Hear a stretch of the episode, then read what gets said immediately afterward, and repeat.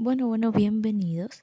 Espero que les guste este episodio. Es la primera parte de una charla sobre la muerte.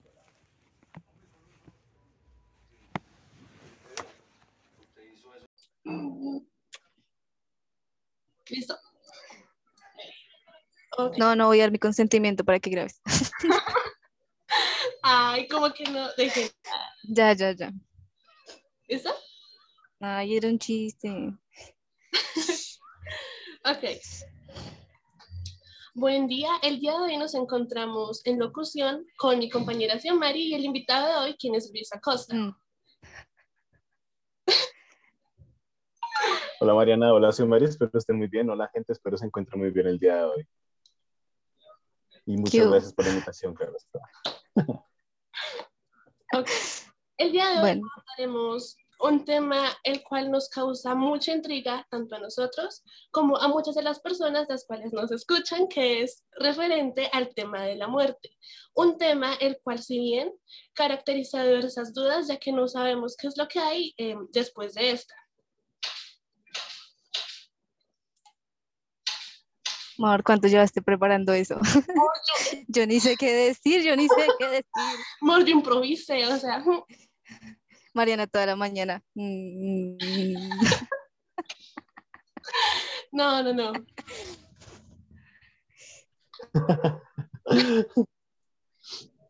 en el baño, Mariana, bueno. Ya, pensando. ¿Qué es esto? no, no, no. Ok, entonces, cuéntanos, Luis. ¿Cuál es tu opinión referente al tema de la muerte? ¿Qué opinas referente a este tema?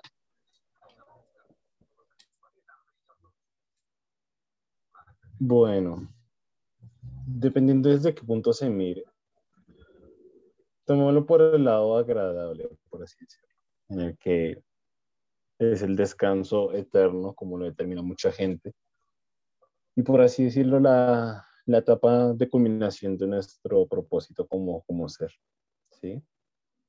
Teniendo en cuenta que, que todas nuestras vidas tienen un propósito y pues el fin es encontrarlo y lograrlo, pues el hecho de llegar a fallecer es el hecho de, de cumplir la misión o las misiones que llegamos a tener.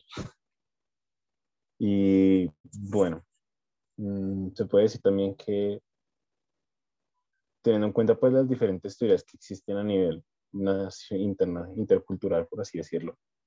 Una teoría de la muerte que me gusta mucho es la de México, el hecho de Ian Mictlán, que es el hecho de unirse y ser uno con el universo cuando uno fallece. Viéndolo desde un lado no tan agradable, el lado negativo, como todo tiene un pro y un contra, viéndolo desde el lado negativo, es la ausencia que dejamos en la existencia, por así decirlo.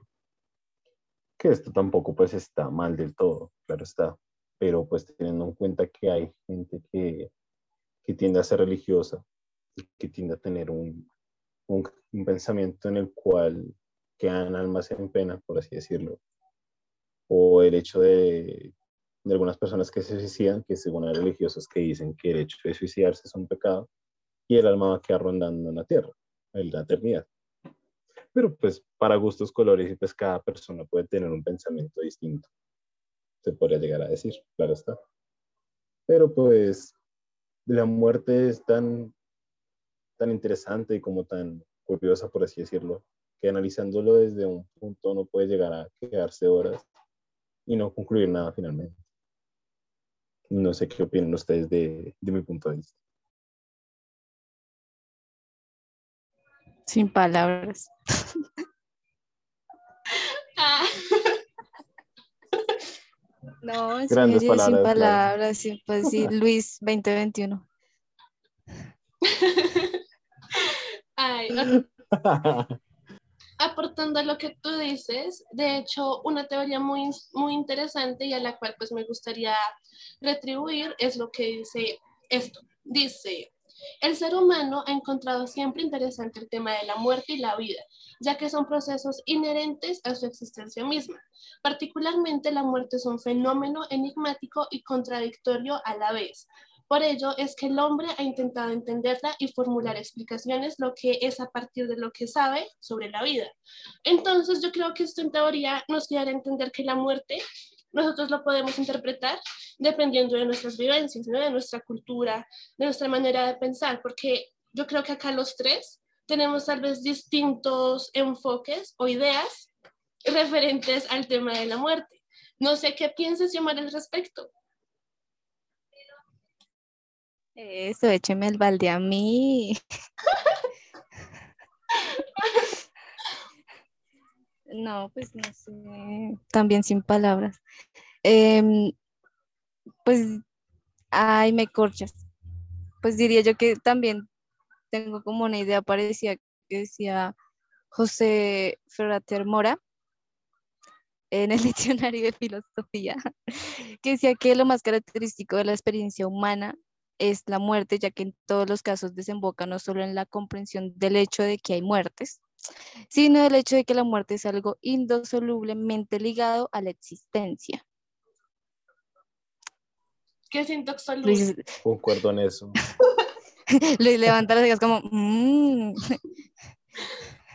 momento, momento pues es que teniendo en cuenta eso que menciona, eso que mencionaste Mari, pues en parte da a entender que pues sí, todos vivimos, todos morimos, y como tal es un proceso que sí o sí tiene que, que pasar. Porque imaginen el, bueno, imaginen un contexto en el que nadie se muere. ¿sí? Y todo lo que esto conllevaría. Sobrepoblación, escasez de alimentos, gasto de recursos. No habría oxígeno limpio porque gastaríamos mucho. Estaríamos súper arrugados. O sea, no solo eso, sino que seríamos eternos. Y pues, no, qué pereza. Mariana, Mariana es un momento de morir. No, yo quiero morir. Entonces, claro, o sea, como tal es una necesidad, es una necesidad, se podría decir, el hecho de morirnos, pero después de cumplir nuestros propósitos o el simple hecho de fallecer en el momento que el destino y el cosmos, dependiendo del pensamiento de cada uno, pues lo permita. Exacto.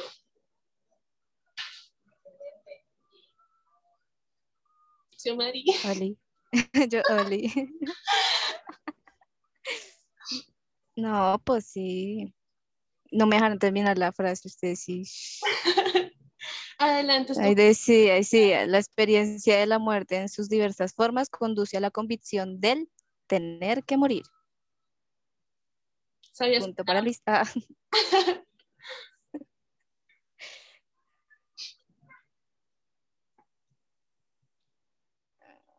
Pues no será el hecho de tener que morirse. Es que depende desde qué punto uno lo tome, ¿sí? Porque depende del, del criterio de cada uno, ¿no? No sé, pongo un ejemplo. Yo me quiero morir en este momento, pero no debería, ¿sí? Entonces, claro, ahí es donde entra la convicción y el, por así decirlo, el debate interno en el que ¿qué ocurriría si me muero? Y pues ahí deja abiertas como tal varias dudas, ¿sí? O sea, no, no sé qué opinaría Mariana de esto o cómo sería pues el, el acto de que Mariana se diera en esa, en esa posición. pues digamos que, perdón Mariana, perdón, digamos que una de las interrogantes más grandes es qué hay después de la muerte, ¿no? O sea, el, el, qué pasa que muere y qué hay más allá de eso, o sea, ¿Qué pasará? Mariana, cuéntame. Exactamente, tal vez está esa intriga de no saber qué es lo que te depara en la otra vida, por así decir.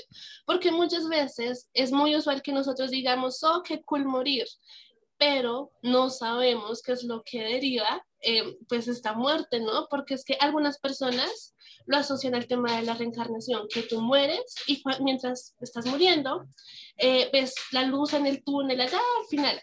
Entonces, esto se remonta al tema de la reencarnación. No obstante, también puede estar presente el tema del final. O sea, que no somos nada, que solo existimos una vez y ya es el fin de todo. Entonces, pues, no sé, son como que tal vez varias teorías que se pueden asociar a este tema, tal vez.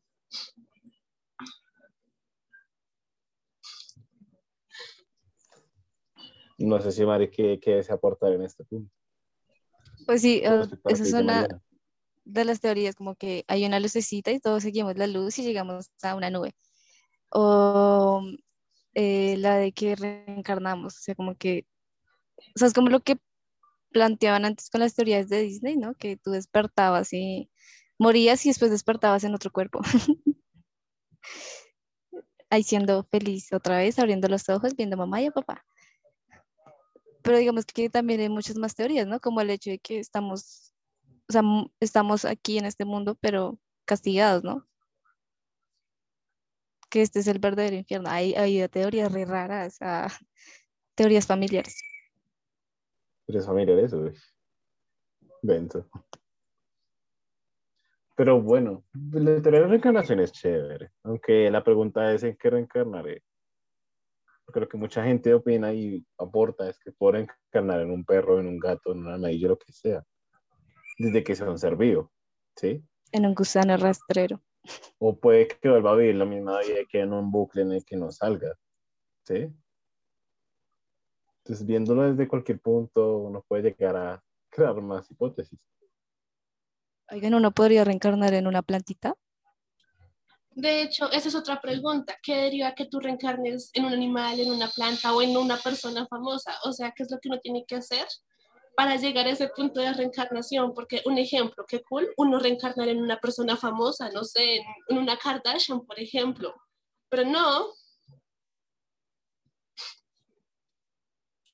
No, yo quiero ser un girasol. o una margarita, no sean así.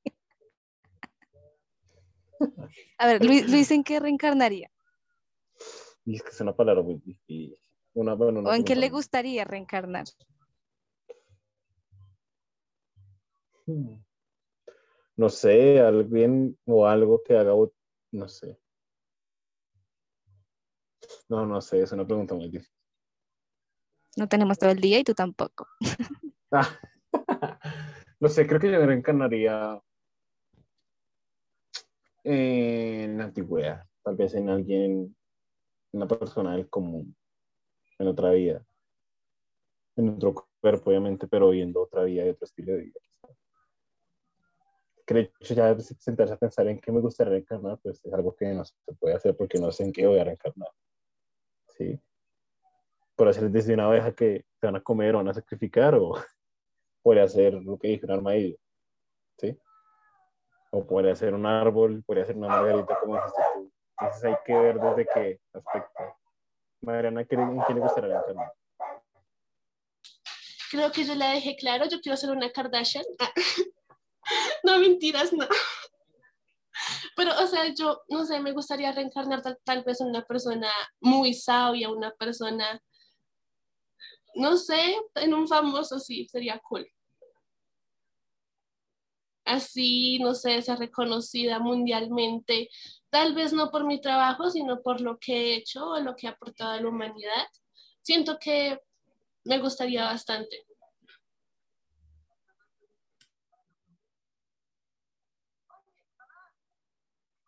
Muy convincente, muy convincente. Hoy estoy re poética. Sí, sí, hoy, hoy empezó con el pie derecho y, y dijo, ¿cómo fue mundo? obvio, sí, para allá es. Bueno, y entonces Luis sería cualquier cosa. Luis sería cualquier cosa que lo manden. Ah. No, mentira, ya pensándolo mejor, yo creo que será como una especie de filósofo o alguien que haya generado un cambio en la historia. No sé, un científico. Uy, ya pensándolo me gustaría ser Nicolás Tesla. Nikola Tesla. No sé si lo conozcan, pero pues fue el padre del, del electromagnetismo y pudo haber cambiado el Qué mundo. pena mi ignorancia. Tal vez, tal vez que como ignorante se fue el de la bombilla. No. Bueno, sí. Pues la- lo en gracioso es que él inventó una bombilla que se conectaba con electromagnetismo, ¿sí? es decir, con ondas magnéticas. O sea, fue se como el, fue el que, el que se robó el invento, ¿fue? No, él lo creó. El que se robó el se invento, robó. ¿cierto? Sí, es él. Ah, caray. Sí, entonces como que a él robaron todos sus proyectos, los buenos, claro está. Y al final quedó abandonado en la calle como un pobre y loco. pero bueno, logró cambiar el mundo y muchos Oh, es el futuro que quiere ir. claro, claro. Luis quiere ser un Tesla, Dios.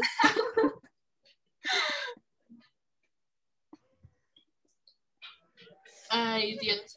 Mira, él sí, pero feliz. Colocándolo de ese modo, sería cool sí ser tal vez un filósofo tipo Aristóteles, Platón, tal vez que también tienen ideas muy existencialistas, ¿no? Y que saben muchísimo y se bien aportaron un poquito pues a la humanidad, pero que de ese mismo modo uno dejan como que pensando en grandes cosas que usualmente las personas normales, por así decir, no suelen preguntarse. Entonces, también sería cool.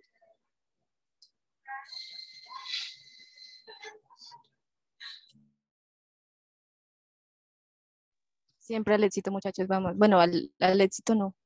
Eh, al éxito no, muchachos, al éxito no. Ahí ustedes me entienden. Y Colombia también lo entiende. Claro que sí. Luis, pero ríase. Me estoy riendo, muteado, pero me estoy riendo. Pero que se escuche, que se escuche. Bueno, está bien. Ay, no, no, no. No, no, no. Bueno, Xiomari, ¿qué pregunta? Bueno, que seguimos, que seguimos. ¿Qué planteas tú? Bueno, yo creo que lo de, los lo de las personificaciones, ¿no? ¿Cuáles son las personificaciones que existen de la muerte? Ah, sí. Tal vez en, en diferentes... Ella, mm. sí, sí, sí. momento que acá estoy buscando ya, ya voy. Si Omarito sigue hablando, procede. sí. Gracias, gracias, qué amable, qué amable, eso fue, fue muy amable, eso fue. Bueno, pues creo que la parca es como el principal que todos nos montaron, ¿no? La parca, el hombrecito vestido de negro. Cierto. Exacto. Con, ¿cómo se llama eso? ¿La voz? ahí con la, en la puerta de tu casa. Te voy a llevar. Con la voz. Eso, alguna gente también no pone como la calaverita, como el peligro, por así decirlo. De hecho, ya que lo mencionan, en México se venderá la muerte. O sea, usualmente se hacen altares venerando pues a esta figura. Entonces es algo muy inusual porque ellos en vez de tenerle miedo, lo que hacen es tenerle tal vez cierto nivel de respeto que usualmente no se tiene en el resto del mundo.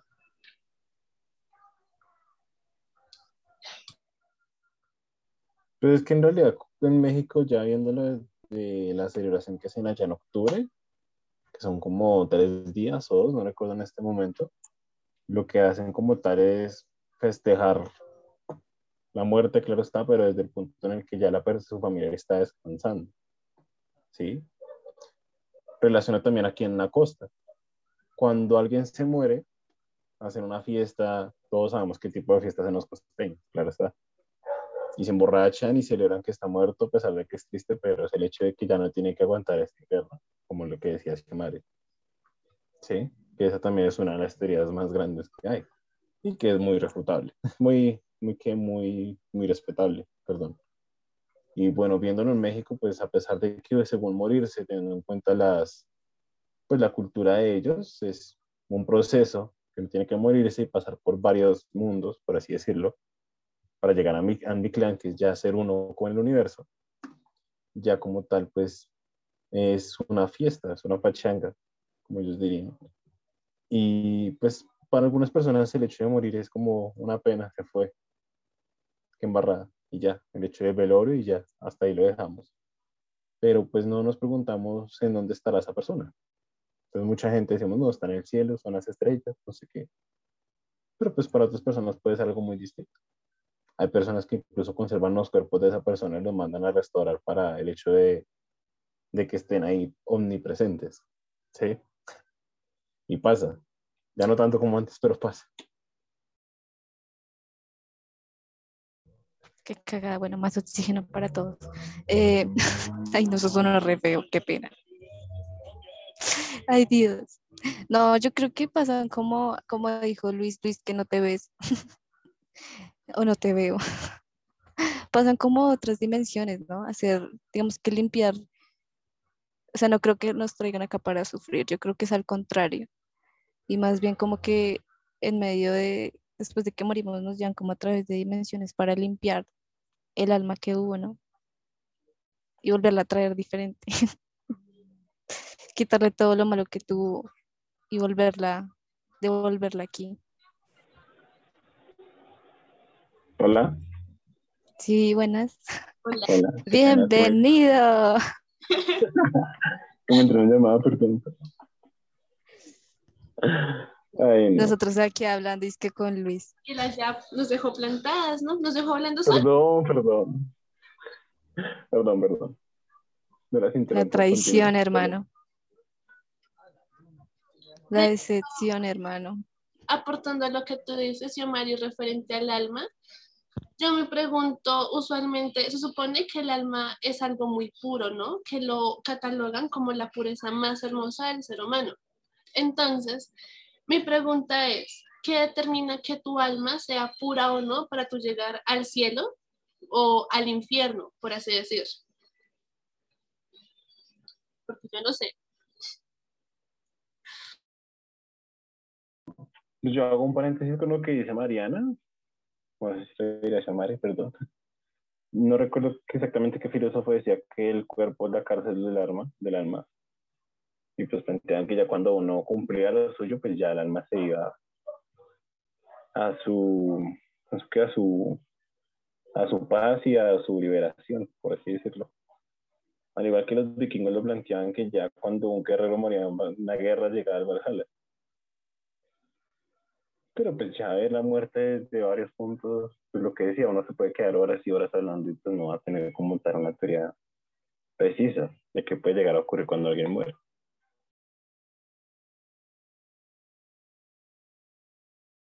Sí, cierto. No, pero no sé. Ay, yo sé que mis aportes son maravillosos.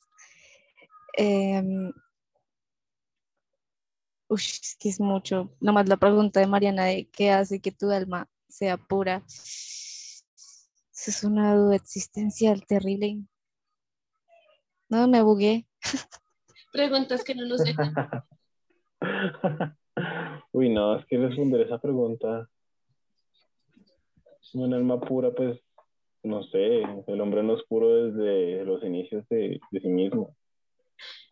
¿Será que alguna San Google sabe? Preguntémosle a San Google.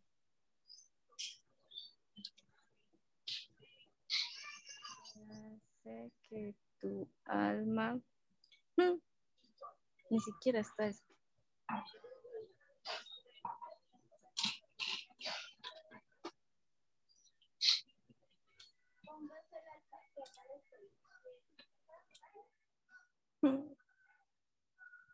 No, amor, ni San Google sabe. Dice que orar. Muchachos, a orar. No, no creo. Hay que dejar ese pensamiento cristiano, católico, etcétera, etcétera, de nada. Pues yo digo, desde mi punto de vista, hay que ayudar a la gente.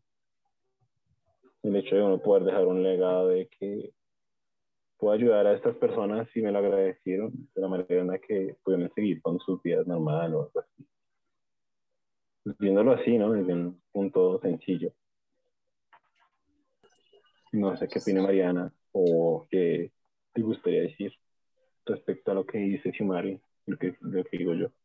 Yo considero que tal vez un alma puede ser catalogada como buena o mala dependiendo de su sentido kármico, porque eso también va ligado a la- al karma, ¿no? Se supone que tú te vas al infierno si eres una persona mala que en su actuar no lo ha hecho de manera correcta en este plano, pues, ajá, en este plano. Entonces, por el contrario, si tú te vas al cielo, es porque se supone que fuiste una persona buena o hiciste un buen, buenas obras, por así decir. Entonces, eh, no sé, yo también me, me genero otra pregunta y es que a ti qué te determina que seas bueno o malo. Es como que salen tantas preguntas que uno queda impactado, o yo. Mor, me has robado las palabras. Has robado mi pregunta. no, sí. Fuente, créanme. A ver. no, no, no, pues bueno, ¿cómo determina una persona es buena o mala? Estamos ya en esta es como tan, hay cosas tan absurdas y tan horribles, pero no tan horribles como eran los inicios de la, de la humanidad en la que matábamos por puro instinto, ¿sí? Que el simple hecho ya era algo horrible y por simple instinto, pues algunos fallamos. Y llegar a determinar qué nos hace buenos o malos, pues algo que yo refuto es que uno nunca va a terminar de conocer a la otra persona. Es filosóficamente imposible porque tú no vas a saber el pensamiento de otra persona. Entonces, como tal, no puedes saber qué puede tener de bueno o malo esa persona, igual que tú no puedes saber qué tienes de bueno o malo del todo, porque aún así no te conoces del todo a ti.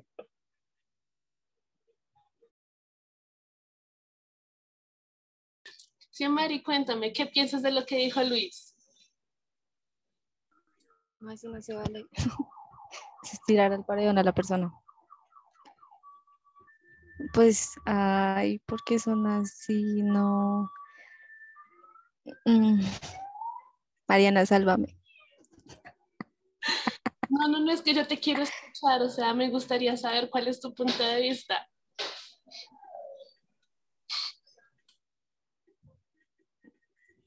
Ay, no, amor, mi alma acaba de salir de mi cuerpo. no, pero sí, no me, dime.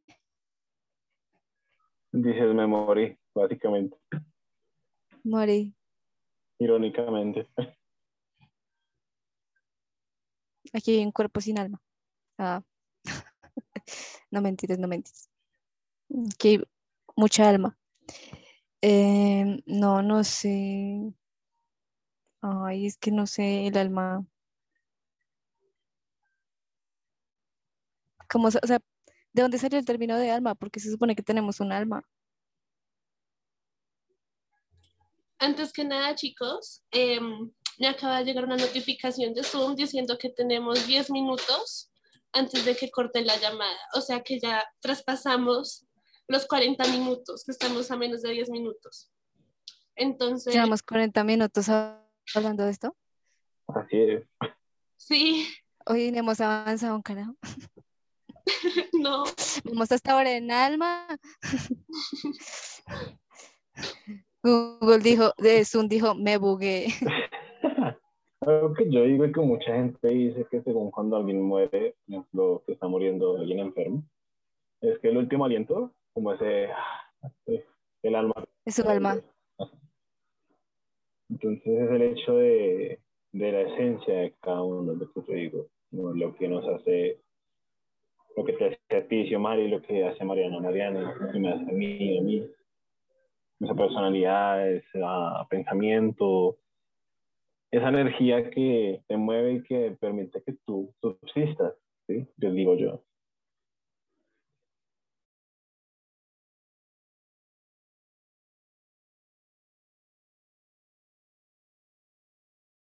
Sí, sí, sí, de hecho estoy completamente de acuerdo contigo.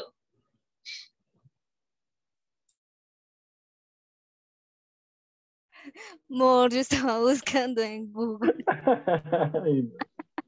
a, mí, a mí ese silencio de los tres fue muy bueno.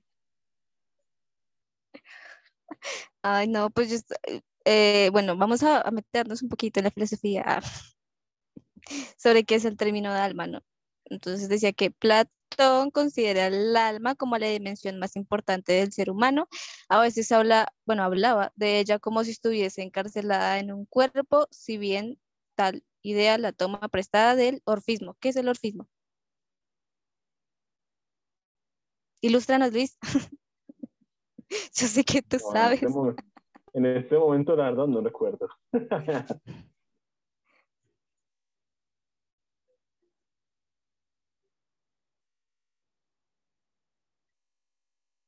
Ay, no, Wikipedia tiene huevo con estas definiciones. Acá está. Dice, el orfismo es la religión de la antigua Grecia cuya fundación se atribuía a Orfeo.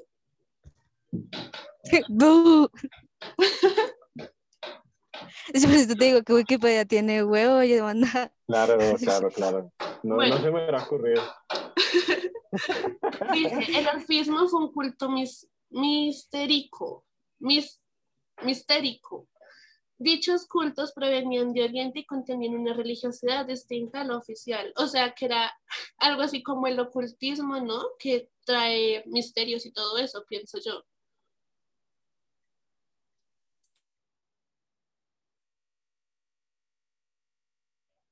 Dice aquí, el orfismo se mueve exclusivamente en un, si me escuchan, ¿cierto? Sí. En un plano religioso.